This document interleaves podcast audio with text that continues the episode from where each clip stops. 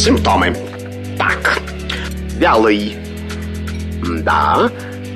Частый. Ну, не всегда. И, наконец, жидкий. О, неужели у меня инфлюенс? Не занимайтесь самолечением. Заходите к Наталье Троицкой на медицинский форум. Лучшие доктора отвечают на ваши вопросы. Программа предназначена для лиц старше 16 лет. Всем доброго дня, здравствуйте, с вами Наталья Троицкая, медицинский форум открывается. Поговорим мы сегодня, дорогие друзья, о самом распространенном сосудистом заболевании, об атеросклерозе. Вот, кстати, вот сейчас, наверное, задай вопрос, э, ты знаешь, что такое атеросклероз кому-то? Все скажут, ну, что-то знакомое, ну, что-то связано с сосудами, да? Но все-таки подумают про сосуды. А на самом деле, к сожалению, очень часто, не говорю про каждого второго, но вот сейчас наш гость обязательно скажет, а, сколько вообще человек страдает этим заболеванием, даже в России, приблизительно хотя бы. Хотя многие ходят и не подозревают, что они, собственно, ходят и болеют, собственно, этим заболеванием. Вот так вот. Наши координаты, дорогие друзья. СМС-портал плюс семь девятьсот двадцать пять восемь восемь восемь восемь девяносто четыре восемь. Телеграмм для сообщений говорит МСК-бот. Прямой эфир восемь четыре девять пять семь три семь три девяносто четыре восемь. Телеграмм-канал радио говорит МСК. Пожалуйста, можете в Телеграме нас посмотреть, как и ВКонтакте. В общем, и все вопросы тоже обязательно там задать. На связи с нашей студией по скайпу заведующий первым кардиологическим отделением госпиталя ветеран войн номер два, врач-кардиолог высшей категории кандидата медицинских наук, наш постоянный гость уже, друг, товарищ Сергей Николаевич Иванов. Здравствуйте, Сергей Николаевич. Добрый день, Наталья. Добрый день, дорогие слушатели. Сергей Николаевич, ну что, атеросклероз мы как-то всегда проходили вокруг около, да, вот когда про сердечно-сосудистые заболевания говорили, вскользь так, про холестерин, что-то там где-то, чего-то, но немного. Вот сегодня поговорим основательно. Почему? Давайте начнем со, со снов, с азов. Что такое атеросклероз? Ну да, я начну с того, что вообще атеросклероз – это одна из основных причин инфаркта миокарда и инсульта ишемического генеза. Да? Поэтому вот э, о, о том, о чем мы говорили раньше, в основе очень часто лежит как раз атеросклероз. А что же такое атеросклероз? Это отложение избыточного количества холестерина, и не только холестерина, но еще и других молекул. Это могут быть э, жиросодержащие белки, это кальций, это клетки крови в виде бляшки на внутренней оболочке стенки э, артериального сосуда. А, дальше эти бляшки растут, перекрывают сосуд. Они могут перекрывать частично, могут а, полностью. Когда они полностью перекрывают сосуд, понятно, что а, за бляшкой дальше развивается сосудистая катастрофа. То есть там развивается ну, тот же инсульт, о котором мы говорили, ишемическая генеза, да, инфаркт миокарда. Это могут быть совершенно другие, да, это э, нижние конечности, атеросклероз артерий, да, и тогда развивается э, острая ишемия, которая заканчивается гангреной, очень часто и ампутацией. А, ну, если вот говорить о холестерине... А, Что а, вообще такое холестерин? Простыми словами.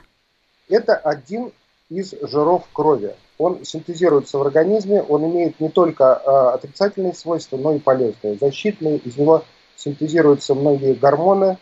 А, то есть он, он несет достаточно большую, он защищает а, клет, а, стенку клетки от внешних воздействий. То есть он во многих метаболизмах участвует.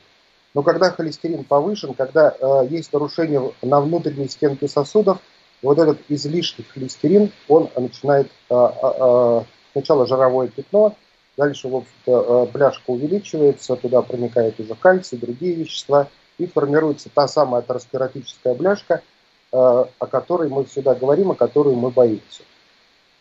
Сергей Николаевич, да, вот по поводу холестерина сразу пара вопросов. Очень много мифов ходит, что только у полных людей, у кого есть сахарный диабет, артериальная гипертензия, вот у них проблемы с холестерином, а у всех остальных все хорошо. Нет, ничего подобного. А, не зависит. Понятно, что люди с избыточной массой тела, у них, как правило, все-таки более высокие уровни холестерина. А, но, в общем-то, и худые, сохранные совершенно пациенты, которые занимаются спортом, у них тоже может быть высокий уровень холестерина, поэтому за холестерином, конечно же, нужно следить, э, контролировать его, и нужно еще разбираться. На самом деле, в общем-то, вот этот общий холестерин – это такое вот э, понятие, куда входят или протеины низкой плотности, и вот это вот самое-самое плохое. Это вот основная э, форма холестерина, которая переносится из печени в остальные части тела, и вот этот липопротеины низкой плотности, они как раз и являются источниками формирования э, бляшки. Есть липопротеины высокой плотности. а это как раз хороший э, э, холестерин, и чем его больше, он даже обладает антисклеротическим действием. То есть, uh-huh. когда э, высокого э, липопротеина высокой плотности много, то бляшка может не формироваться именно за счет этого. Поэтому на самом деле э, пациенты, которые сдают э, анализ крови на холестерин, э, всегда необходимо не только сдавать на общий холестерин, но и на, э, по крайней мере, липопротеины низкой плотности и липопротеины высокой плотности. И только тогда мы понимаем, э, сколько холестерина, какой коэффициент атерогенности. И могу сказать, что все рекомендации э, по контролю за уровнем холестерина, особенно у больных сердечно-сосудистыми заболеваниями, с той же гипертонией, с, тем же сахарным диабетом, с той же выявленной уже бляшкой, больные, которые перенесли инфаркт миокарда, у них целевые значения, это те уровни, которые они должны достигать на фоне лечения – они как раз оцениваются по липопротеинам низкой плотности. Да? Поэтому вот эти пациенты вообще просто в обязательном порядке должны контролировать именно липопротеин низкой плотности. И очень важно, что каждый из этих пациентов должен знать свой целевой уровень, а он разный. Если человек здоров, липопротеины низкой плотности в норме 2,6. Если больной перенес инфаркт миокарда или стентирование, то вот эти липопротеины низкой плотности должны быть менее 1,1 миллимоль на литр, то есть более чем два раза ниже. Это его норма. И этого нужно достигать и не останавливаться на каких-то промежуточных значениях. И здесь очень важно взаимоотношение пациента и врача. Потому что, да, к сожалению, в общем-то, в России, ну и не только в России, есть проблема, когда э, врач назначает препарат для снижения холестерина, но дальше не следит и не достигает вот этих целевых значений для каждого конкретного пациента. Да? Именно важно, еще раз подчеркну, для каждого конкретного человека уровень э, липопротеинов низкой плотности, он свой, то есть вот эти целевые значения, они свои. И пациент просто, это же его здоровье. Конечно. Конечно, он обязан знать эти э, целевые уровни и уже с врачом, в общем-то, э, будучи в контакте, стремиться к тому, чтобы снизить. Тем более, что на сегодняшний день, опять-таки, у нас целый арсенал препаратов для снижения холестерина. И это не только статин. Да, вот про статины, я думаю, будет очень много вопросов, но по поводу как раз вот холестерина, да, вот еще раз хотел спросить. Вот вы сказали, что индивидуально у каждого человека. Вот если, например, у человека перенес э, тот же инфаркт миокарда, либо еще какое-то заболевание, да, инсульт, он пришел к врачу. Э, врач э, может ему посчитать, сколько в вашем случае, либо один-один вот это, эта цифра целевая? Ну, а один-один это у больного, который перенес инфаркт миокарда, uh-huh. да? Но в каждом конкретном случае, а, опять-таки, в зависимости от пола, возраста, курения, то есть оценивается сердечно-сосудистый риск, и по нему уже рассчитывается вот этот индивидуальный уровень липопротеинов низкой плотности. Поэтому, конечно же, эти э, вопросы нужно врачу задавать, и нужно знать свой целевой уровень, и дальше обязательно контролировать и достигать этого целевого уровня, потому что, опять-таки, просто принимать статины – не достигают целевых уровней. Мы тем самым э, у больного, например, с перенесенным инфарктом миокарда, мы не профилацируем развитие повторного инфаркта миокарда в той мере, который могли бы. Вот так вот. Все везде нужен контроль, а не то, чтобы пьешь одни таблетки и пьешь. Вроде пью. Вот же бывает такое, да, Сергей Николаевич, привозит таких пациентов в больницу? А, я могу просто статистику по России да. угу. сказать, что на самом деле из тех пациентов, которые получают статины, только 30% достигают целевого уровня. А 70% принимают статины, но тем не менее не достигают Неправильно. и не останавливаются вот на этом недостигнутом результате. И врачи, кстати, вот еще раз, к сожалению, поддерживают наших пациентов э, в том, чтобы не достигать целевых уровней. Статины пьете, пьете, все достаточно. Ну, так, ну, это, ну, это вообще нечестно по, к, к своему собственному организму по отношению. Смысл тогда какой? Как водичку просто? Ну, или как витаминчики пьете? Да, при этом опять существует риск побочных эффектов, потому что, да, препарат, любой препарат имеет э, побочный эффект. Статины тоже имеют не больше, не меньше, чем другие препараты. Но, тем не менее, еще раз подчеркну, очень важно достигать просто вот этой красной чертой, чтобы наши пациенты это знали, да, и э, а, каждый из них должен знать свой целевой уровень.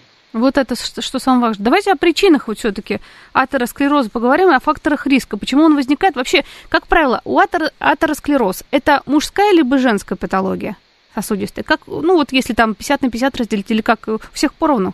И там, и там?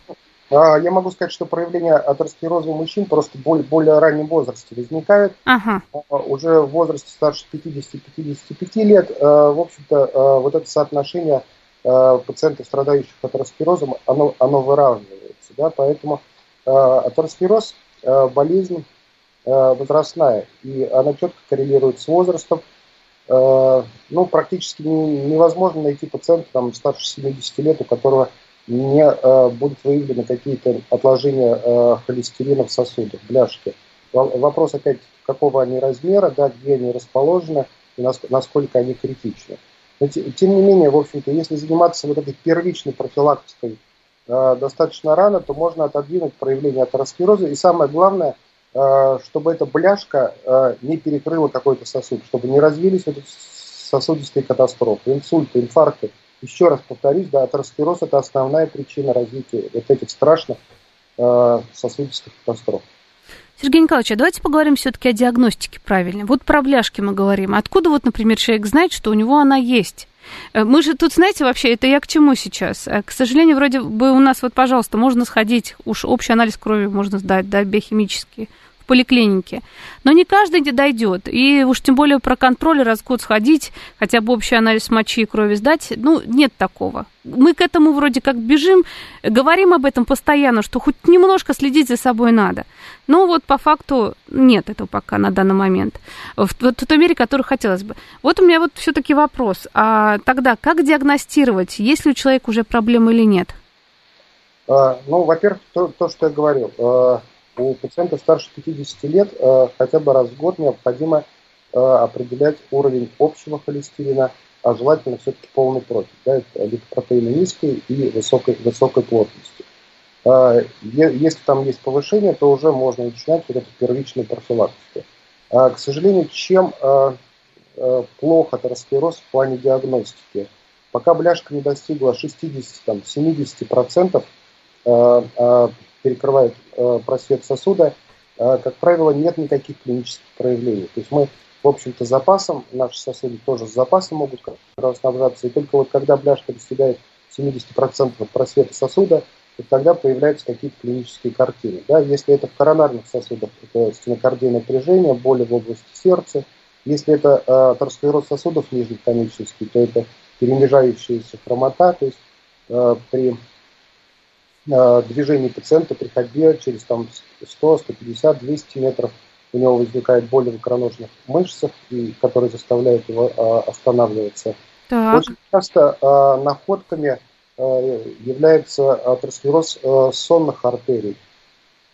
Вы знаете, что в общем-то, кровоснабжение головного мозга происходит по четырем сосудам. Да?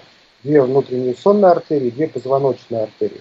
И э, вот эти компенсаторные механизмы э, достаточно большие, и э, масса пациентов, особенно с гипертонической болезнью, э, с тяжелой, которая очень тяжело лечится, они поступают, например, в кардиологическое отделение, и при обследовании выявляется, что э, в сонных артерий не просто бляшка, а там окклюзия. Что такое окклюзия? Полностью перекрыт сосуд. Ого. И, тем не менее, в общем-то, видите, катастрофа не развелась, потому что, да, вот э, природа придумала, что э, мозг э, кровоснабжается через четыре сосуда – дальше в черепной коробке есть так называемый гелизовый круг, куда впадают все эти четыре сосуда, и из него уже мозг кровоснабжается.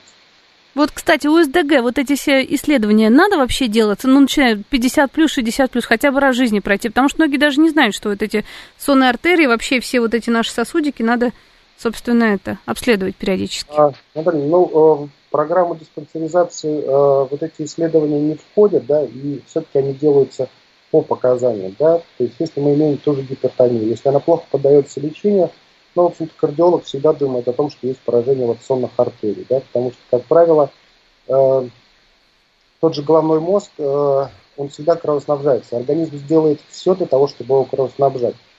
Если есть бляшки выраженные, гемодинамически значимые, то организм начинает повышать артериальное давление, чтобы головному мозгу хватало достаточно крови, питательных веществ, кислорода. А, и, конечно же, если этому больному снизить артериальное давление там, 120 на 80 сделать, а, будут проблемы, будут проблемы в первую очередь именно с кровоснабжением головного мозга вплоть до развития а, ишемического инсульта. Слушайте, вот это да, очень интересно на самом деле. Кстати, вот по поводу этих бляшек, опять же, вопрос. Вот э, как на данный момент лучше всего их удалять? Это вот самый частый вопрос, на самом деле, у слушателей. Хирургически, либо все-таки лекарственно? Потому что если они есть, все, их вот сказали, вот у вас есть бляшки, да. Вот самая грубая э, ошибка, э, которая, в общем-то, появилась, я не знаю откуда, у многих наших пациентов, это то, что они считают, что медикаментозно бляшки можно убрать. Ну вот, к сожалению, да, наверное, вот э, тот, кто изобретет это лекарство, получит Нобелевскую премию. Ну как же, слушайте, столько лекарств уже, растворите бляшку, это же прям вот... А, на самом деле бляшка это не только вот жир, да, а, это а, кальцифицированная такая структура, которая даже, в общем-то, когда разрезается, разрезается сосуд, она просто хрустит, и сложно, сложно разрезать. Ну и представляете, какими способами можно ну, наверное, только чисто соляной кислотой, да, если залить в сосуды, наверное, растворить. Поэтому, к сожалению, э, медикаментозных путей по убиранию бляшек э, не существует, и вот это заблуждение, с которым надо бороться. Только хирургические пути. Медикаментозно можно стабилизировать бляшку, прекратить ее дальнейший рост, да, укрепить э, саму структуру бляшки, потому что проблема бляшки еще не только в том, что она растет и постепенно э, закрывает просвет сосуда, бляшка очень часто надрывается, и вот вместе надрыва образуется тромб, э, который э, дальше закрывает опять-таки просвет сосуда. А если бляшки гемодинамически значимые, если они подлежат, есть показания для хирургического вмешательства, то здесь уже существуют разные хирургические способы. Это могут быть и стентирование, то есть эндоваскулярные методы лечения, но могут быть и открытые способы, а есть ситуация, когда уже ничего сделать с этим сосудом нельзя, и тогда приходится обводные шунты накладывать. Это может быть и в сердце, это может быть в сосудах нижней конечности, где угодно. То есть подходы разные, и здесь уже врач э, эндоваскулярщик, врач сосудистый, э, хирург, как правило, решает, да, каким способом у того или иного больного будет проводиться та или иная операция на сосудах, которые поражены атеросклерозом. А вот, кстати, по поводу атеросклероза, как э, вопрос, наследственное это все-таки заболевание, либо нет? Потому что, ну, с наследственностью это все вообще намного сложнее, да, и вот если говорят, если был, например, там у отца или у, там, у деда инфаркт миокарда, то тут надо быть очень аккуратным, как по поводу атеросклероза. Если холестерин а... высокий у всех практически, там, например, в роду или через одного? Есть такая наследственная болезнь, так называемая семейная гиперхолестеринемия, она проявляется уже в раннем возрасте, уже там э, в 14-16 лет э, пациента можно зафиксировать крайне высокие уровни холестерина. Холестерин повышается до 12, до 16 миллимоль на литр. Э, как правило, у этих пациентов проявление атеросклероза вообще достаточно раннее, раннее в 30-30 с небольшим. Это могут быть выраженные сосудистые поражения бляшками. Но это отдельная форма. А вот если говорить о предрасположенности, да, она всегда, в общем-то, существует. Если у отца-матери э, ранний инфаркт миокарда, ранний ишемический инсульт э, в анамнезе, то, конечно же, этим пациентам, ну, их детям э, необходимо более внимательно следить за своим уровнем холестерина, потому что, да, вот эта вот э, тенденция, корреляция прослеживается, да, то есть если родственники страдали Э, ранним атеросклерозом, то, как правило, все-таки у детей тоже такие шансы есть. Но, но не обязательно, да. Uh-huh. Менее, да, э, внимание, то есть должен, должен гореть красный светофор э, за этим пациентом, то, что его необходимо более тщательно контролировать. Ну и сам пациент должен более внимательно к себе относиться. Спасибо. Принимаем первый звонок, который, к сожалению, слетел. Тем не менее, друзья мои, еще раз напомню. Прямой эфир 8495-7373-94-8. Тема атеросклероз. Я думаю, что если скажешь холестерин, например, высокий, то сразу уже слушатели у нас будут задавать вопросы. Здравствуйте, представьтесь, как зовут вас? Алло. Да, Здравствуйте, да. уважаемые товарищи. Всегда жду эту передачу просто с нетерпением. Спасибо я тот пациент, о которых вы говорите. У меня 70% все сосуды сердечные, аорты, входные, выходные, все забито до 70%. Правая артерия поставили три стенда 10 сантиметров в длину. Но что я хочу у вас спросить? Вот пойдешь сдавать анализы, на холестерин сделают низкой плотности, а высокой плотности не делают. Хотя мне уже, как это, очень много лет, за 80 глубоко. Вот. И этот коэффициент атероскретности этой, простите, не знаю, как правильно сказать, уже не знаю, как определить. Если есть возможность, то, пожалуйста, вот проинформируйте по этому вопросу. И еще маленький вопрос. Вот а, а, кальций, кальций, кальцивированные сосуды – они что, превращаются в такую твердую величину, что и давление на них надействует. Начинаешь пить амп амблодипин, вот этот вот, он действительно немножко как бы расслабляет сосуды. Будьте любезны, проинформируйте тоже. С уважением к вам, Алексей Николаевич. Спасибо большое, Алексей Николаевич, за вопросы. Сергей Николаевич. А, ну вот Алексей Николаевич, кстати, очень грамот, грамотный пациент. Видите, он даже в некоторых э, патогенезах и в том числе действие амлодипина разбирается. А, могу сказать, что а, самое важное а, вот у больного с перенесенным инфарктом, стентированного, это как раз уровень липо, липопротеинов низкой плотности. И даже не так важен коэффициент атерогенности, как достижение в его случае, вот в его случае липопротеины низкой плотности должны быть менее 1,1 миллимоль на литр. Поэтому, когда ему в поликлинике назначают, ему, по-видимому, назначают общий холестерин или протеины низкой плотности, этого вполне достаточно. Самое главное, чтобы э, терапия э, липид-снижающими препаратами э, проводилась настолько эффективно, чтобы вот достигнуть того целевого уровня липопротеина низкой плотности. И вторая часть вопроса по амлодипин.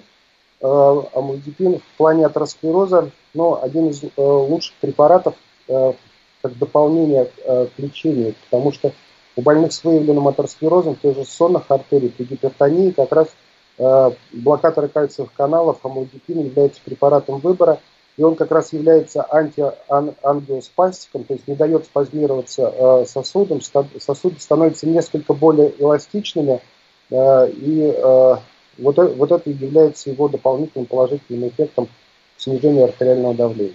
Поэтому, да, очень хорошо то, что небольшая доза амлодипина э, в его, я думаю, что это комбинация препаратов идет.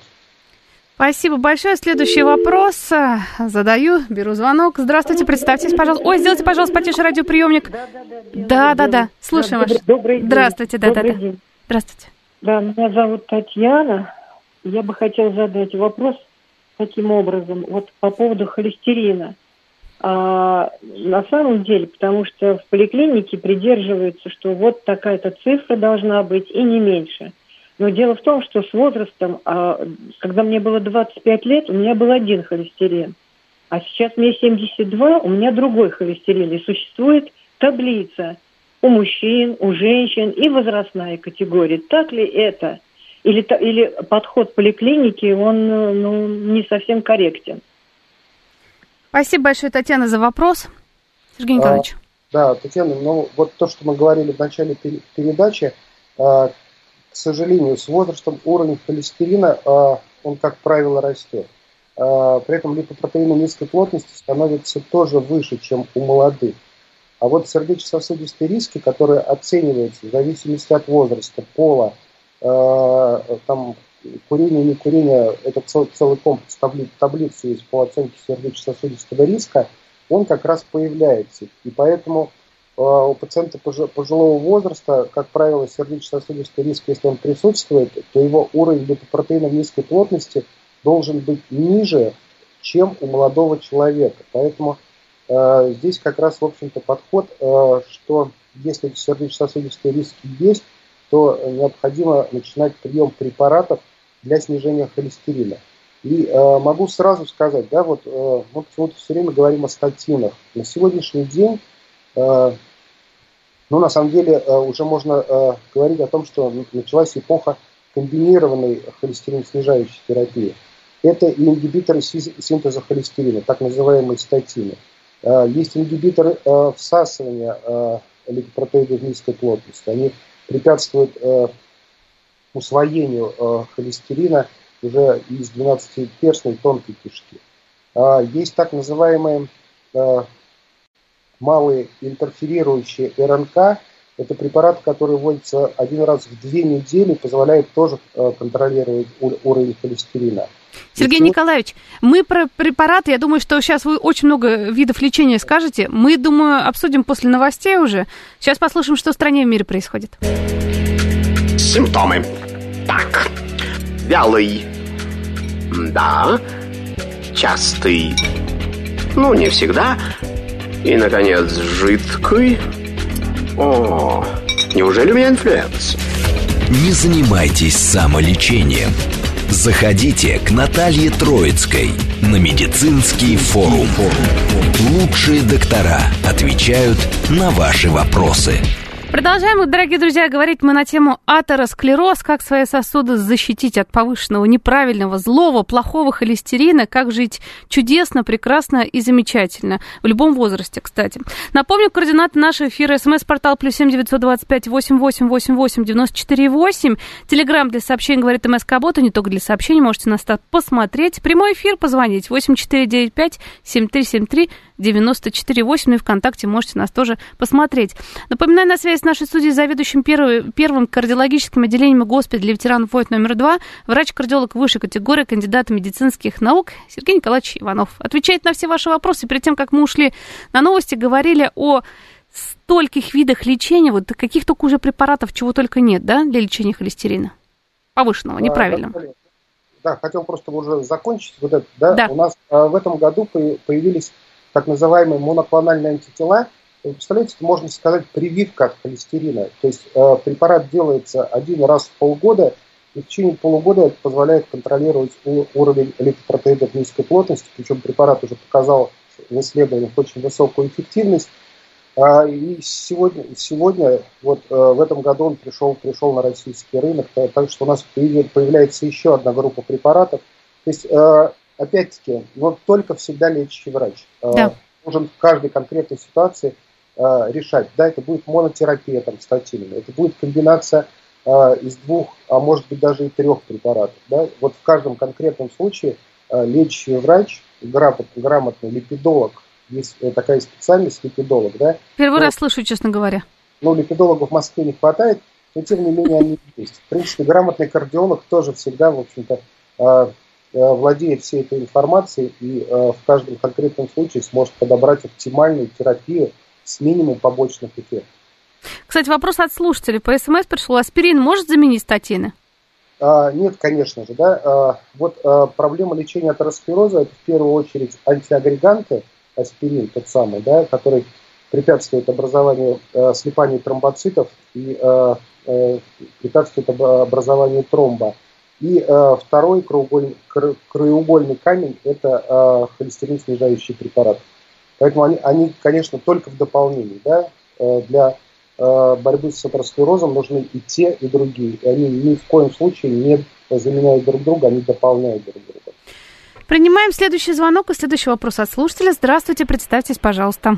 Здравствуйте, меня зовут Сергей. Да, Сергей. У меня вопрос по, у меня высокие показатели свертываемости крови, повышенный риск тромбообразования. Это по теме программы или нет? Ну, я думаю, что ответим на, Сергей Николаевич, на этот вопрос. Да, задавайте.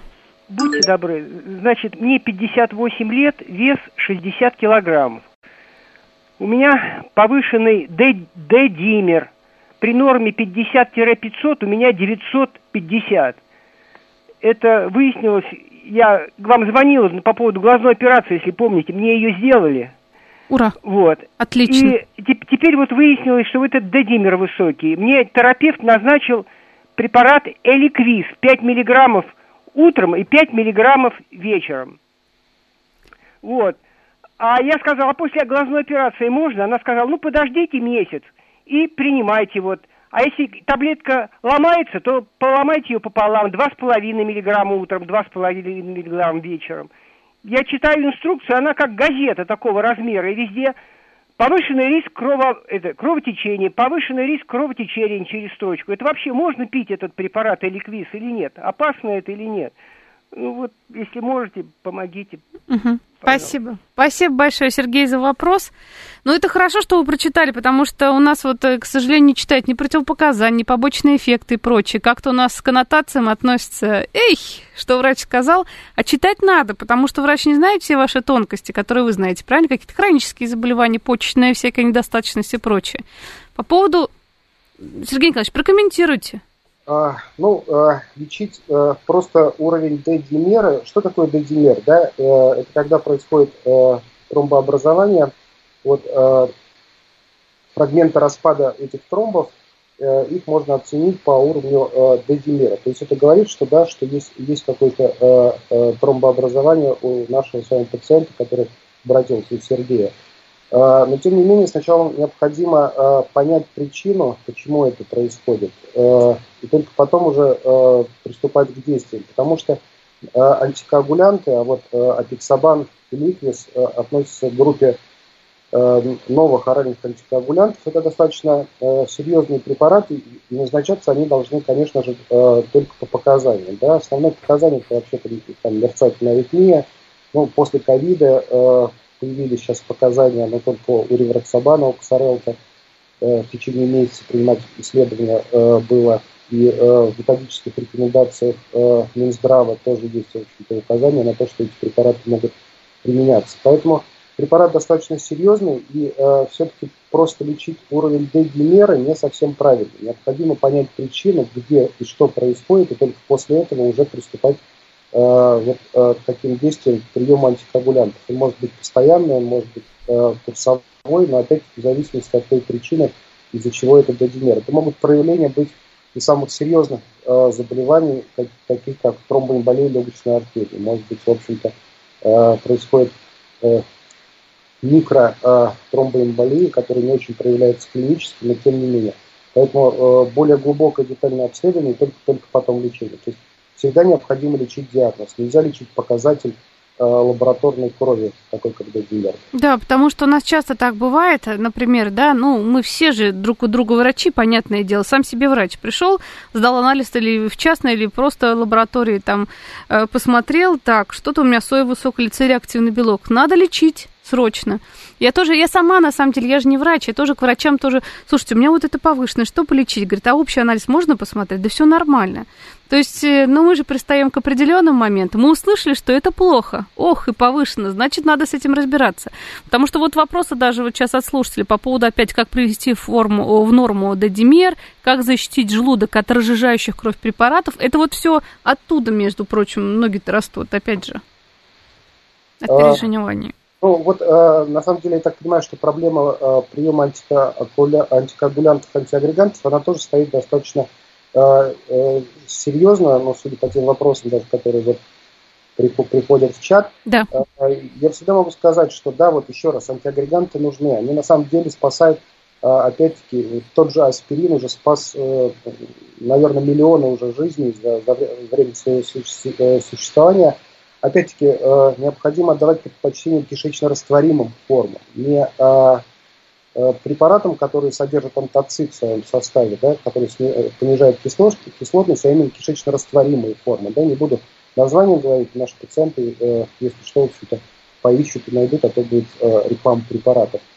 Это один момент. На сегодняшний день, например, у больных с СБС, с синусовым ритмом и сахарным диабетом – Э, вообще рекомендуется комбинация из антиагрегантов и антикоагулянтов, вот того самого ривароксабана. И это позволяет там, на 16% уменьшить э, общую смертность у этой категории больных, э, общую смертность да, от всех причин. А сердечно-сосудистая смертность еще снижается там, на 30-40%. Угу. Опять, вот здесь нужно всегда э, с врачом очень грамотно фармакология не стоит на месте, э, подходы к лечению атеросклероза тоже не стоят на месте. Э, то, что мы сегодня затронули тему в атеросклерозе не только холестерин снижающих препаратов, но вот антиагрегантов и антикоагулянтов, это на самом деле это очень важно. Еще раз говорю, только вот такое комплексное лечение, да, разжижающие препараты плюс контроль уровня холестерина позволяют стабилизировать процесс атеросклероза, Э, особенно это касается вторичной профилактики, это очень важно. Если уже сосудистая катастрофа случилось, то риски повторных сосудистых катастроф, того же инфаркта, того же инсульта, они в разы выше. И к этим больным необходим более серьезный, более комплексный подход. Угу. Тут вот вопрос по поводу холестерина, если он низкий. Это плохо или хорошо? А... Пониженный, наоборот. Да, и тоже опять в этой ситуации необходимо э, э, разбираться, потому что холестерин синтезируется в печени, да, и если вдруг э, был нормальный уровень холестерина и он начал э, снижаться, то э, необходимо обследование э, в, в плане функции, функционального состояния печени. Это могут быть самые разные причины, э, и иногда это бывает тревожным звонком э, функционального состояния печени или какого-то органического поражения. Поэтому низкий холестерин тоже всегда э, необходимо обратиться к врачу для того, чтобы выявить причину внезапно, внезапного снижения холестерина. Спасибо, принимаем следующий звонок. Здравствуйте, представьтесь, пожалуйста. Здравствуйте, Ростислав. У меня такой вопрос. Вот гость всегда слушал с благодарностью со слушательской. Вот под Владимиром нет кардиологов ЦРБ там в одном месте. Я вот так подумал, а вот из вашего госпиталя, интересно, отправляют ли медиков там на Донбасс, в Сирию? Потому что у меня такое ощущение, как будто вот сейчас персонал оголяется, отправляется туда. Вы не подскажете, вот у вас это из госпиталя Депздрав отправляет или там приказом Минздрава? И просьба к ведущей этот вопрос тоже как-то узнать, потому что я знаю, что вы с гигантским вниманием к нашим просьбам всегда. Просто интересно, почему у нас оголяется внутри российский регион Владимирская область, а отправляется что там по Донбассам, там, Сириям, там, может, гость знает? Спасибо. Спасибо, Ростислав, за вопрос. Я узнаю, уточню на самом деле. Сергей Николаевич, не знаю, в курсе или нет, как у вас? Я могу сказать, что распоряжение Минздрава никакого не было о том, чтобы командировать. Э, Добровольцы врач. есть, я знаю, едут. В отпуск, врач, да, врач, врачи. Стационаров э, на Донбасс, но добровольно каждый из нас, э, в общем-то, может, может поехать. Мы добровольно можем ехать куда угодно, в том числе и помогать э, Донецкой и Луганской республике. Спасибо большое. Следующий вопрос. Здравствуйте, представьтесь, пожалуйста, как зовут вас? Здравствуйте, Светлана Васильевна, Подмосковье. Да. Я бы хотела, знаете, вот получить такой ответ. Почему-то считается, что статины очень вредные для здоровья, и лучше их не принимать. Это первый вопрос. И второй вопрос. Как узнать, врач грамотный, опытный или нет? Спасибо. Спасибо большое за ваш вопрос, Светлана Васильевна. Ну, нет, вот вы, Сергей Николаевич, вот вы посмеялись, а ведь это правда, потому что а, вот приходишь, вроде доверяешь от и до, а потом в итоге получается, ну, ничего не получается, да, и вот как бы все у тебя хорошо, иди, дорогой.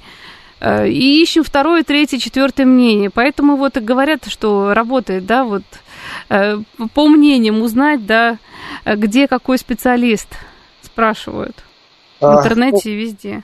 Хороший о вреде статинов. Да? А, вот этот вот миф, он очень часто прививается, к сожалению, и врачами. Да? А, наши пациенты э, нередко слышат от врачей о том, что да, вам необходимо пить статины, но вы их не пейте, да, потому что, в общем-то, это плохо а, влияет на печень, это влияет на мышцы, у вас да, да, да. рhabdomиолиз и так далее и тому подобное. Я могу э, сказать, что э, у меня практика вот работы в кардиологии уже 25 лет. А, в общем-то, наверное, один или два раза я видел побочные эффекты у больных, которые принимают статины. Хотя статины, вы понимаете, какая э, армия больных уже прошла, да? Э, э, ну, через мое отделение и, в общем-то, тем, которым оказывалась медицинская помощь. Поэтому, конечно же, вот это преувеличено, да, как у любого препарата, у статинов есть побочные эффекты.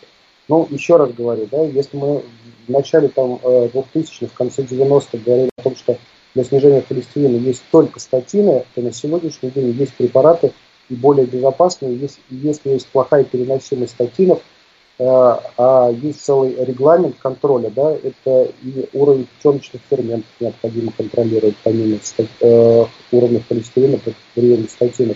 Ну и другие э, вещи, если да, появились побочные эффекты, то всегда можно, в общем-то, заменить, перейти на другую группу препаратов. Э, но опять-таки, э, во многом преувеличено, к сожалению, э, вред статинов и побочный эффект. Ничего подобного нет. Очень часто еще считают, что если начал принимать статины... То это на всю жизнь. Ну, во-первых, их правильно принимать всю жизнь, но вот если да. их отменишь, что уровень холестерина будет там гораздо выше, чем он был. Ничего подобного такого нет. Он вернется ровно к тем значениям, которые были до приема статьи. И э, что касается второго вопроса, как определить э, профессиональный уровень врача, ну, наверное, со стороны пациента это всегда сложно. Да, у пациента, наверное, есть только одна возможность. Да, на сегодняшний день э, практически все врачи, они так или, и, в той или иной мере, в общем-то, они находятся в сети. Э, даже если он работает в ЛПУ, у него есть все равно, в общем-то, своя, своя, что называется, книга отзывов, да, и по вот отзывам только пациенту есть такая возможность. Потому что по-другому, к сожалению, профессионализм врача он определить не может. Э, у нас э, целая программа сейчас меняется, у нас появляется аккредитация, да, вот в Москве вообще достаточно сложно на сегодняшний день показать, э, подтвердить свой уровень квалификации, который проводится каждые пять лет. У нас есть так называемый внутренний московский контроль, потом федеральная аккредитация. Поэтому я надеюсь, что э, на самом деле уровень врачей в целом будет, конечно же, только увеличиваться. Да, то вы вот в начале, помните, выступления только в программе сказали, что вот, всего лишь вот 70% пациентов, которые принимают статины, они их, ну, неправильно, получается, принимают, просто так, как витаминки, потому что уровень, уровень вы как раз э, э, плохого холестерина особо ничего никуда, никуда не девается, не падает. Вот в чем дело. Вот это беда, конечно.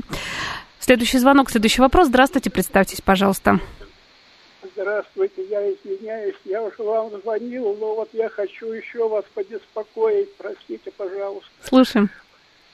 Вопрос питание вот главную роль играет. Я уже убедился, как я болею 15 лет этим. И вот ненасыщенные растительные жиры, омега-3, 6, 9, будьте любезны, вот как сочетать вот это я думаю, всем будет полезно. Вот этот вопрос немножко, немножко осветите, пожалуйста. Спасибо большое вам, спасибо за ваш вопрос. Вот я хотела как раз про питание спросить и про, может быть, даже разные добавки, вот про эти ненасыщенные жиры. При вот как раз проблемах с холестерином, да. да. Поли, поли, полиненасыщенные жирные кислоты, они как раз, общем, способствуют повышению липопротеинов высокой плотности, и они полезны. Вот. Э, жир он э, все равно должен поступать в организм, он э, несет опять-таки очень много функций, энергетическую и другую. И, и вот эти вот полиненасыщенные жирные кислоты в первую очередь содержатся в жирной рыбе, как ни странно, именно жирной рыбе, да, например, тот же лосось. Это орехи, авокадо, это оливковое масло, это льняное масло, это кедровое масло, да, то есть э, вот эти вещи, например, э, Кедровое масло вообще очень хорошо по соотношению омега-3, омега-6, омега-9. Ведь важно не только вот э, принимать омега-3, который очень часто вот в плане пищевых добавок э, рекламируют, а именно важно вот соотношение поступления э, омега-3, омега-6, омега-9 в человеческий организм. Вот эти продукты, конечно же, они полезны. Еще раз, рыба, орехи, растительные масла. И здесь, конечно, у больного, страдающего атеросклерозом, необходимо сделать э, сюда э, крем. Что вредно? Это, э, вредны э, э, э, животные жиры, да, это э, жирное мясо, колбасы, сосиски, сардельки, да, потому что, как правило, в, в общем туда э, субпродукты добавляют, там э, очень большое количество жиров, твердых жиров. Э, э, майонез э, очень плохой продукт, там очень много яичного порошка, поэтому уровень холестерина э, повышается. А если Но... домашний майонез? Самому а... сделать? Из яйца и там вот, ну, на самом деле, с лимонным соком и с оливковым маслом? Да, но при этом убрать желток. Да? Понятно, понятно. Все, все на холестерин, все желток не любит, понятно. Угу.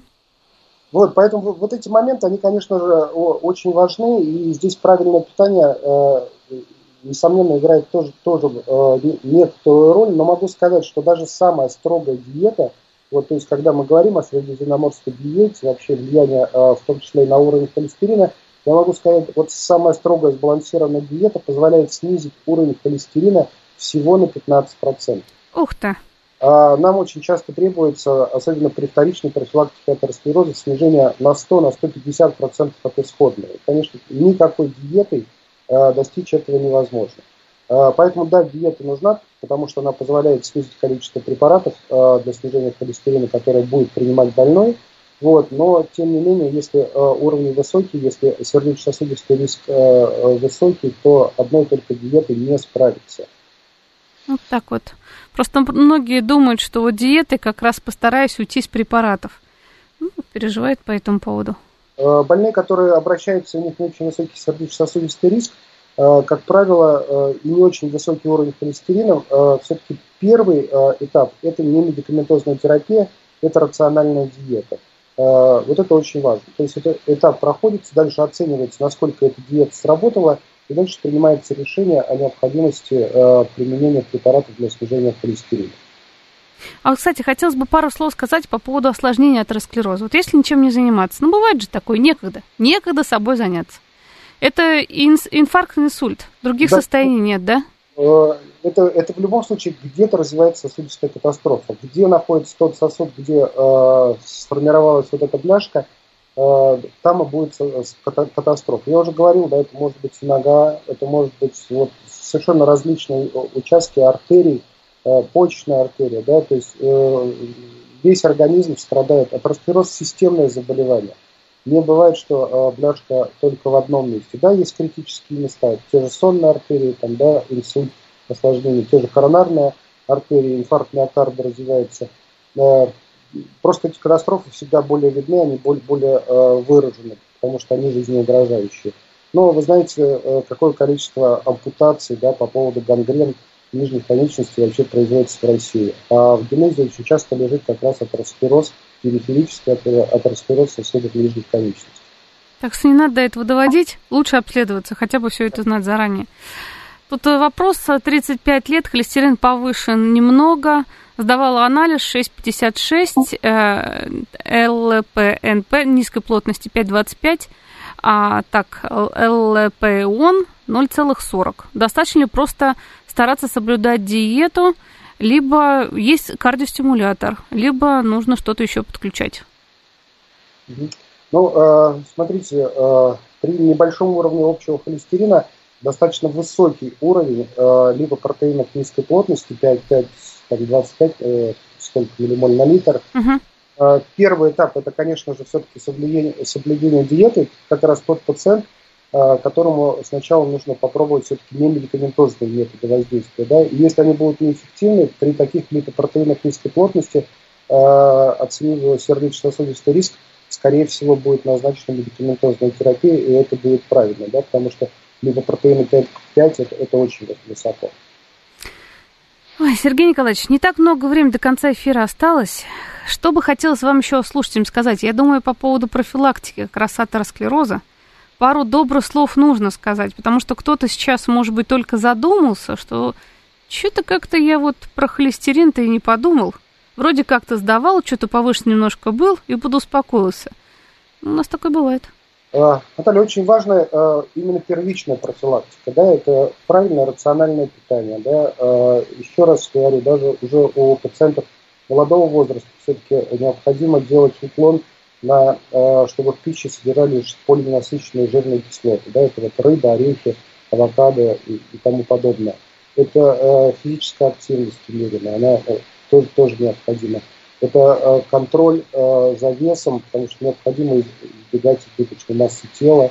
Э, это контроль за уровнем сахара, потому что э, сахарный диабет сам по себе очень высокий риск э, сердечно-сосудистых осложнений, а вместе с атеросклерозом рука об руку они просто не только крупные сосуды поражают, но и мелкие. Сахарный диабет, к сожалению, съедает мелкие сосуды. Э, и, конечно же, отказ в первую очередь от курения. Курение э, и атеросклероз – это просто вот прямая корреляция. И здесь, конечно, вред курения доказан. И вот больному с атеросклерозом первое, что необходимо сделать, это бросить курить. Все, вообще всем надо бросить курить, нечего заниматься этими дурацкими делами. Спасибо вам большое, Сергей Николаевич, за очень интересную беседу. Заведующий первым кардиологическим отделением госпиталя для ветеранов войн номер два, врач-кардиолог высшей категории, кандидат медицинских наук Сергей Николаевич Иванов был с нами. Спасибо.